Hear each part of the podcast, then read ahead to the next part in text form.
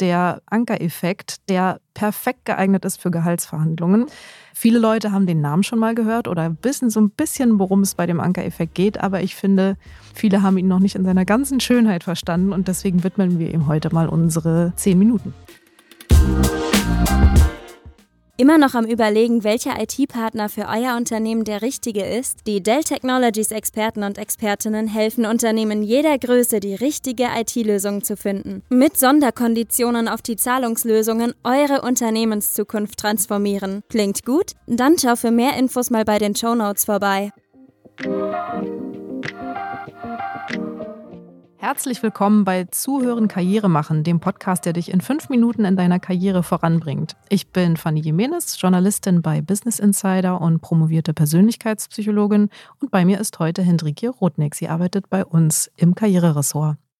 Hi Fanny, cool, dass ich hier sein kann. Ich bin schon ganz gespannt. Vielleicht erzähl doch mal, du hattest ja kürzlich, glaube ich, eine Gehaltsverhandlung. Wie bist du denn da rangegangen? Also ich habe mir natürlich ganz viel Gedanken gemacht, was ich denn jetzt eigentlich fordern möchte. Und irgendwie schaut man dann auf so Vergleichsportalen oder fragt sich auch ein bisschen rum bei den Kolleginnen und Kollegen. Aber so eine genaue Zahl, irgendwie eine Liste, wo die Gehälter drinstehen, die man verlangen kann, gibt es ja nicht. Dann habe ich mir schon Gedanken gemacht und hatte dann so einen Wunsch vor Augen an Gehalt, wo ich dachte, das habe ich verdient. Aber dann habe ich halt den Ankereffekt angewandt und habe mir überlegt, dass ich doch ein bisschen höher stapeln kann und ein bisschen mehr Geld verlangen kann, als ich eigentlich tatsächlich haben möchte. Also, du hast es ja schon ganz richtig angewandt und damit hast du das gemacht, wofür der Ankereffekt da ist, nämlich du hast einen Referenzwert gesetzt, ne? einen sozusagen Anker im Kopf deines Gegenübers, einen Vergleichswert, an dem der andere sich notwendigerweise orientieren muss, ob er will oder nicht. Und das ist das Spannende an dem Ankereffekt. Man kann sich dem nicht entziehen. Ja, das liegt daran, dass das Gehirn immer auf der Suche ist nach Vergleichen. Wenn du da reinkommst und den Gehalt verhandeln willst, dann sitzt dein Chef da vor dir. Er hat vielleicht nicht mehr ganz im Kopf, wie dein Gehalt war oder hat die Zahlen sich nicht vorher pünktlich rausgesucht. Vielleicht aber doch. Und selbst wenn er es getan hat, braucht er einen Referenzwert, wo er mit dir hin kann. Ja? Weil in, in, den seltensten Fällen weiß derjenige vorher ganz genau, welche Zahl da rauskommt. Deswegen ist es ja eine Verhandlungssache. Und insofern ist es sehr, sehr, sehr wichtig und sehr gut, wenn du eine Zahl im Kopf deines Gegenübers verankern kannst. Denn diese Zahl wird den gesamten Verlauf der Behandlung beeinflussen hinterher. Ich finde das total spannend, dieses Phänomen. Aber ich habe mich da auch gefragt, wenn ich jetzt reingehe und einen falschen Anker setze, also wenn ich sage, naja, wie du weißt, es gibt ja Leute, die verdienen nur 30.000 Euro im Jahr und ähm, ich möchte das aber nicht. Ist dann diese Zahl für ihn präsent und ist die dann verankert oder kann ich trotzdem einen anderen Anker setzen? Ganz wichtiger Punkt, ist total richtig. Es ist ganz, ganz wichtig, dass diese erste Zahl, die du nennst, dein Wunschgehalt oder idealerweise eben ein bisschen weiter drüber liegt, sodass ihr da noch Verhandlungsspielraum habt. Aber diese allererste Zahl, die im Raum fällt, ist extrem wichtig und deswegen wäre es auch sehr gut, wenn das geht, dass du den ersten Vorschlag machst für das Gehalt und das nicht deinem Gegenüber überlässt. Das ist sehr gut zu hören, weil genauso habe ich das auch damals gemacht. Ich habe gleich sozusagen nach der Begrüßung das Wort übernommen, weil mir sozusagen bewusst war, ich muss jetzt unbedingt die erste Zahl nennen, die hier fällt, damit dann das der Anker ist. Aber ich kann mir schon vorstellen, dass es die ein oder anderen Führungskräfte gibt, die vielleicht selber auch das Phänomen kennen oder schon Erfahrung haben mit Verhandlungen, die dann zum Beispiel die Tür aufmachen und zu so sagen, naja, du verlangst jetzt aber hier hoffentlich keine 50.000 Euro von mir die direkt den ersten Anker setzen, ohne dass ich überhaupt die Möglichkeit habe, meinen Anker in den Raum zu werfen. Gibt es da noch irgendwas anderes, was ich dann machen kann? Ja, das ist natürlich ein ganz beliebter Trick, weil viele Führungskräfte kennen den Ankereffekt und nutzen den natürlich auch für sich, wenn sie können. Aber das Tolle an diesem Effekt ist, dass der so unglaublich subtil auch wirkt, dass du gar nicht unbedingt den so auf den Tisch packen musst quasi. Es ist toll, wenn du das erste Angebot machen kannst, die erste Zahl nennen kannst. Wenn das aber nicht geht, dann kannst du, um das sicherzustellen, dass sie trotzdem ankommt, die auch anders einfliegen. Also jetzt ganz platt gesagt, wenn du da reingehst mit einem Shirt, wo eine 40 draufsteht, weil du 40.000 Euro haben möchtest und weißt, dein Chef geht aber von 35.000 aus, dann ist das auch ein Anker. Ja, und das liegt daran, dass das Gehirn eben, wie gesagt, nach Vergleichswerten sucht, wann immer es zu dem Thema passt, was da gerade auf dem Tisch liegt.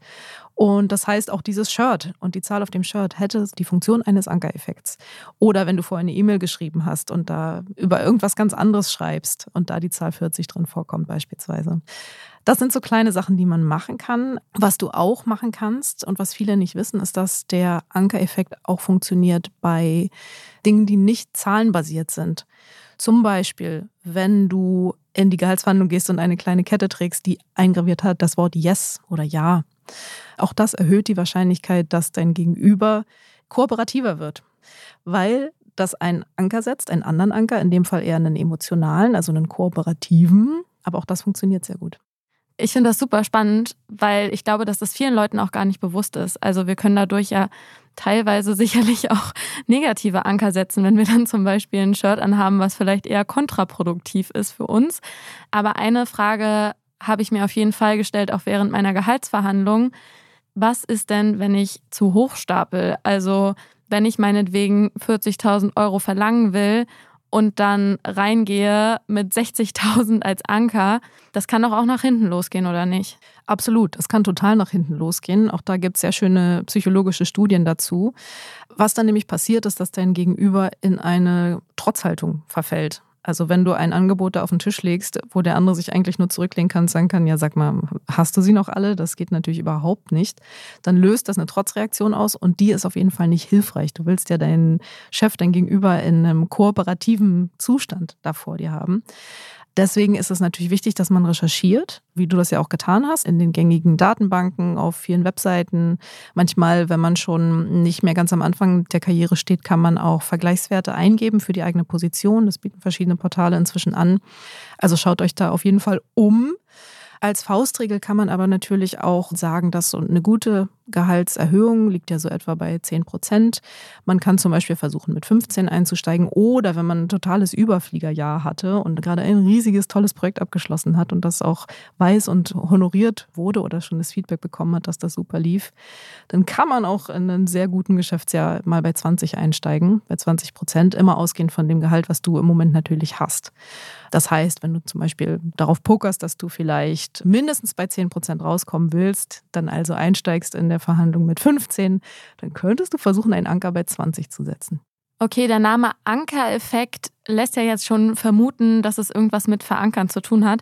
Aber Fanny, kannst du uns vielleicht nochmal erklären, woher dieses Wort kommt und wie der auch bewiesen wurde, dieser Effekt? Ja, klar. Ich finde diesen Begriff total schön, weil er so bildlich ist. Also jeder weiß, was ein Anker ist, jeder kennt Schiffe und weiß oder Boote und weiß, dass die irgendwo ankern müssen. Und da ist es natürlich so, wenn du einmal diesen Anker auswirfst, dann kannst du dich mit deinem Schiff oder Boot ja immer noch bewegen. Du hängst jetzt nicht total fest, aber dein Bewegungsradius ist eben sehr eingeschränkt und eben sehr davon abhängig, wo dein Anker gerade gelandet ist.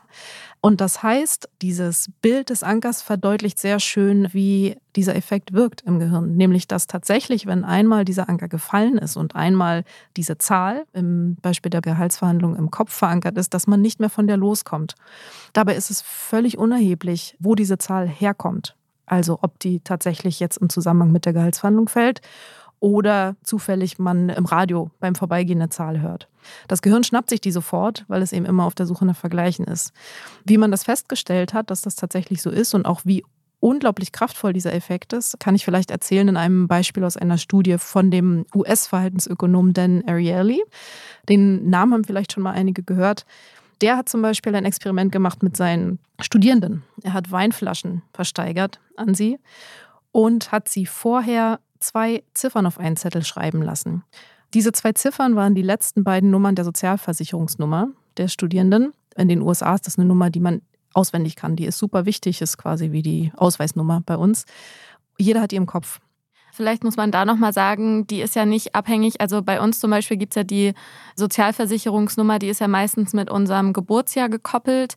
Da sind das einfach irgendwelche Ziffern. Ne? Also da könnte ich eine 3-2 hinten haben und du eine 7-5 oder 0-0 oder ganz unterschiedliche Nummern.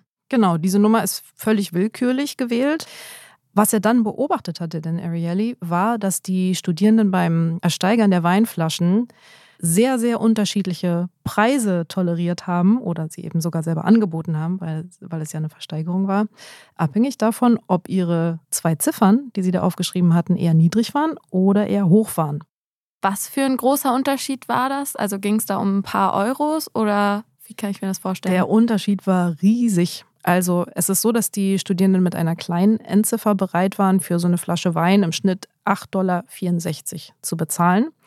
Und die, die eine große Zahl sich aufgeschrieben hatten vorher, ähm, gaben für ihren Wein im Schnitt 27,91 Dollar aus. Wow. Also knapp 9 Dollar im Vergleich zu knapp 28 Dollar, also mehr als das Dreifache. Krass. Einfach aufgrund einer völlig willkürlichen Zahl, die sie sich vorher notiert hatten und die für sie natürlich in überhaupt keinem Zusammenhang stand mit dem Wein oder dem Preis des Weines.